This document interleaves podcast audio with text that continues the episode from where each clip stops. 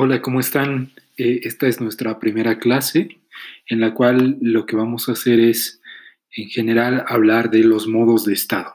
Es decir, cuando queremos analizar el régimen autonómico en Bolivia, tenemos que iniciar desde una perspectiva teórica, hablando en primer lugar sobre los modos de Estado. La primera pregunta que se nos vendrá a la mente es, por supuesto, ¿a qué nos referimos cuando hablamos de modos de Estado?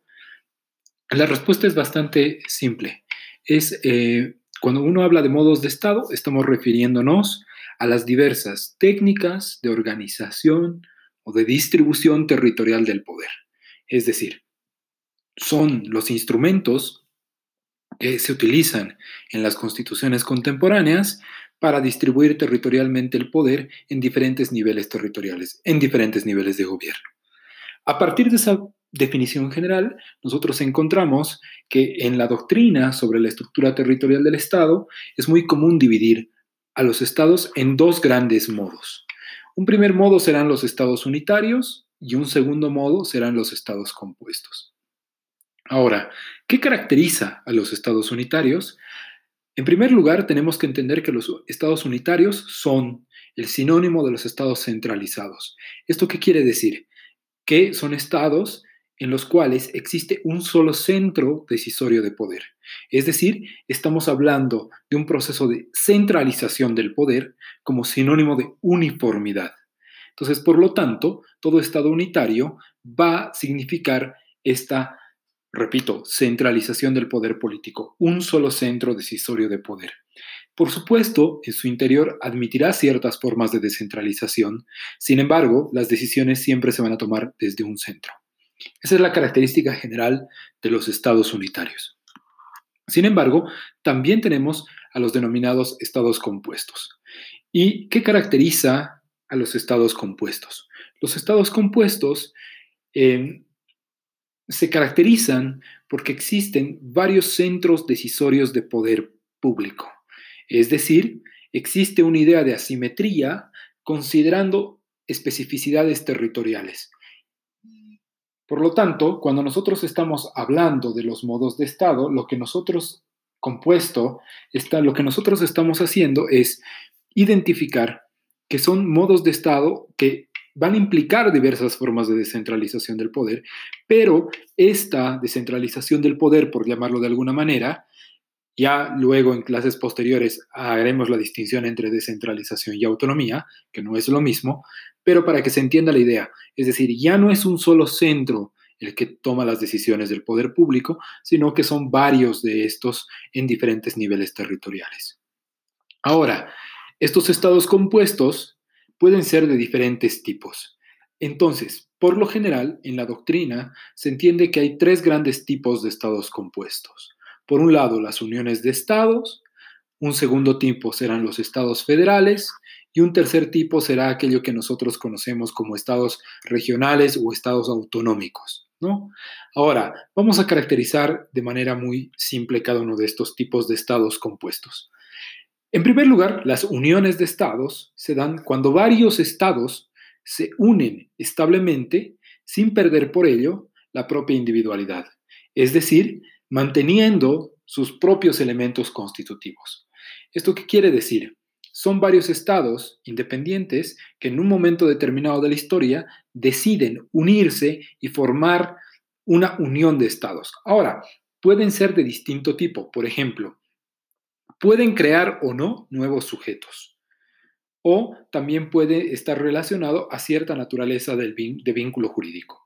Por ejemplo, eh, pongámonos el caso de la Unión Europea. La Unión Europea va creando al momento de unirse varias instituciones, nuevos sujetos que van a regir a toda la comunidad europea, por llamarlo de alguna manera.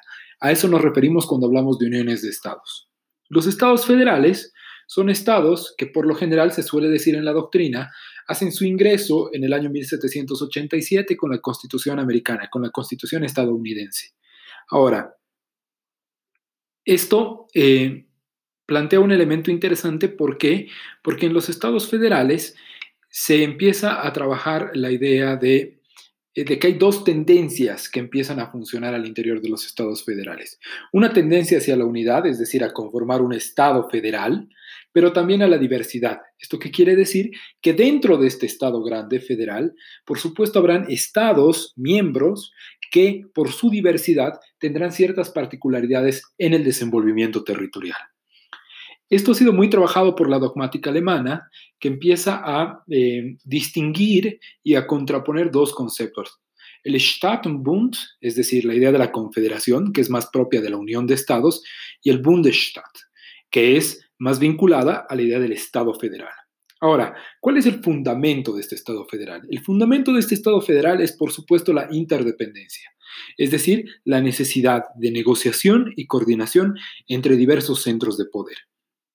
Al interior de un solo Estado federal, los diversos Estados miembros van a tener que negociar y coordinar sus acciones para que, para que cada uno de ellos, en el marco de sus eh, acciones, en el marco de sus competencias, como vamos a ver en el, en el modelo boliviano, tengan un, mecanismo de, de interdependencia permanente. Ahora, hay tres modos fundamentales de formación de estos estados federales. Un primer modo, que se llama Holding Together, o federalismo devolutivo. ¿Esto qué significa? Significa la transformación de un Estado unitario en un Estado federal. Un ejemplo típico es el de Brasil en el año 1891. Ahora, ¿qué es lo que busca eh, un Estado de estas características?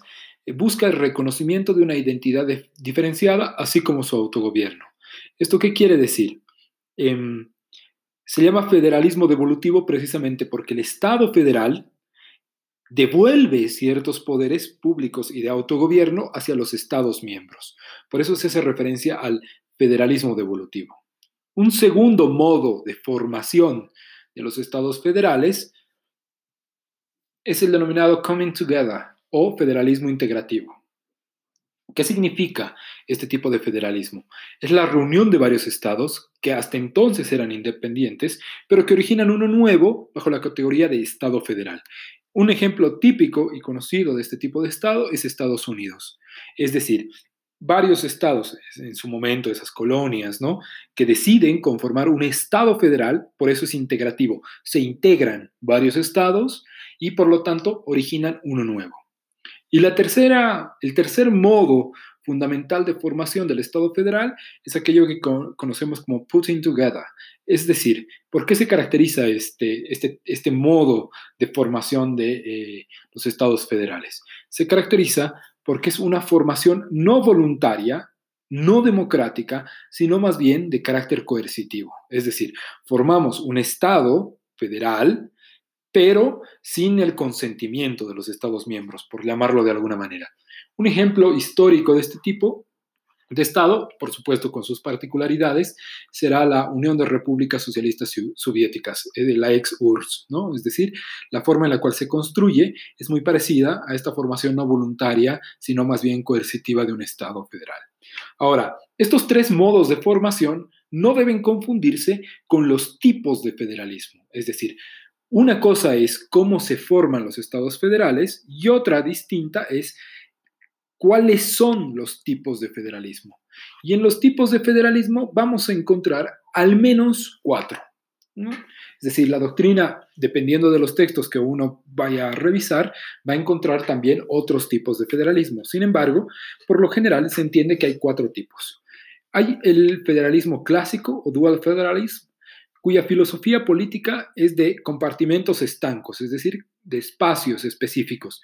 Hay una configuración rígida de la separación vertical de poderes entre niveles. Es decir, hay una separación eh, estricta de los diferentes niveles de gobierno, de los diferentes niveles territoriales, y por lo tanto hay, eh, no hay una interrelación muy fuerte entre ellos. Por eso se habla de un federalismo clásico. Sin embargo, con el paso del tiempo, aparece otro tipo de federalismo y es el federalismo cooperativo o New Federalism. ¿Qué significa este federalismo cooperativo? La filosofía política de este federalismo cooperativo es precisamente la interdependencia, es decir, las relaciones entre los diferentes niveles. Ya no pensamos, como en el anterior tipo, en compartimentos estancos donde nadie se mete con nadie, sino en la necesidad de interdependencia y de relaciones entre niveles. Dentro de este cooperativo se pueden tener relaciones verticales, es decir, entre el Estado federal y los Estados miembros, pero también tendremos relaciones horizontales, es decir, entre los mismos Estados miembros. Entonces, eso es un elemento importante que tenemos que tomar en cuenta al momento de analizar este tipo de federalismo. Otro tipo de federalismo, el tercero, es aquel que se caracteriza como federalismo asimétrico. ¿Esto qué quiere decir? Quiere decir que existe un grado de heterogeneidad que ha sido producido en un sistema de relaciones entre diversas unidades gubernamentales, ya sea por situaciones de hecho, es decir, demográficas, económicas, culturales, entre otras, o también de derecho, en el sentido de que hay un tratamiento jurídico diferenciado.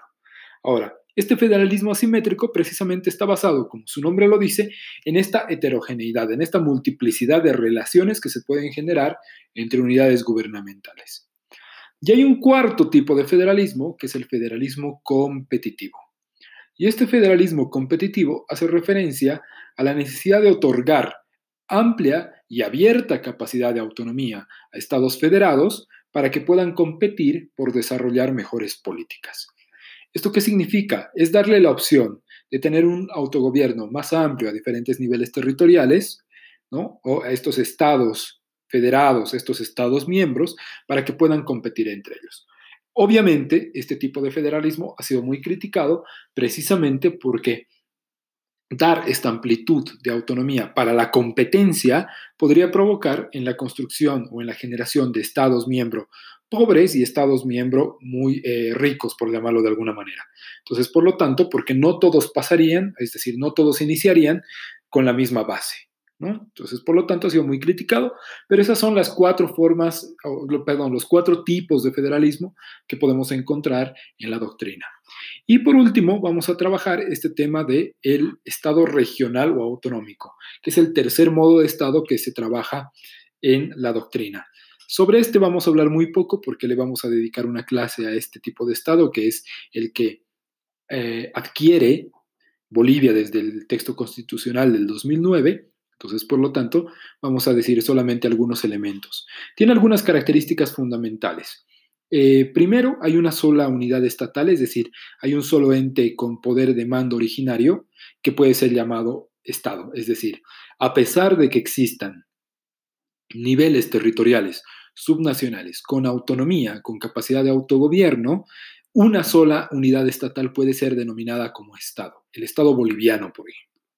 Entonces, por lo tanto, es una sola entidad la que tiene este poder de mando originario, la, la que originariamente tiene la posibilidad de em, ejercer poder público. Otra característica muy general es que en los estados regionales autonómicos existe una sola constitución. ¿Por qué? Porque en los estados federales existen constituciones en cada estado miembro, mientras que en el estado regional o autonómico existe una sola constitución. Por supuesto, en un estado regional o autonómico existen diferentes entes territoriales dotados de autogobierno que tienen la capacidad de establecer políticas diferenciadas y que también tienen la posibilidad de establecer su organización institucional propia. Por lo tanto, ¿qué más podemos encontrar como características generales de este Estado regional autonómico? Que existe un catálogo de competencias multinivel. Es decir, en este texto constitucional existen competencias para diferentes niveles de gobierno. Habrá un sistema de resolución de conflictos competenciales porque como varios niveles tendrán competencias, es muy posible que en determinados momentos se generen conflictos entre estas. Pero esas son algunas características generales que me gustaría señalar con el fin de tener un marco teórico doctrinal básico sobre qué son los estados, eh, los modos de estado. Entonces, a partir de esta primera lección, lo que vamos a hacer en las siguientes es ir especificando las características de un Estado regional autonómico y posteriormente lo que haremos es precisamente caracterizar o empezar a describir al modo de Estado boliviano. ¿no? Espero que se haya comprendido esta primera parte doctrinal y teórica y nos vemos en la siguiente clase.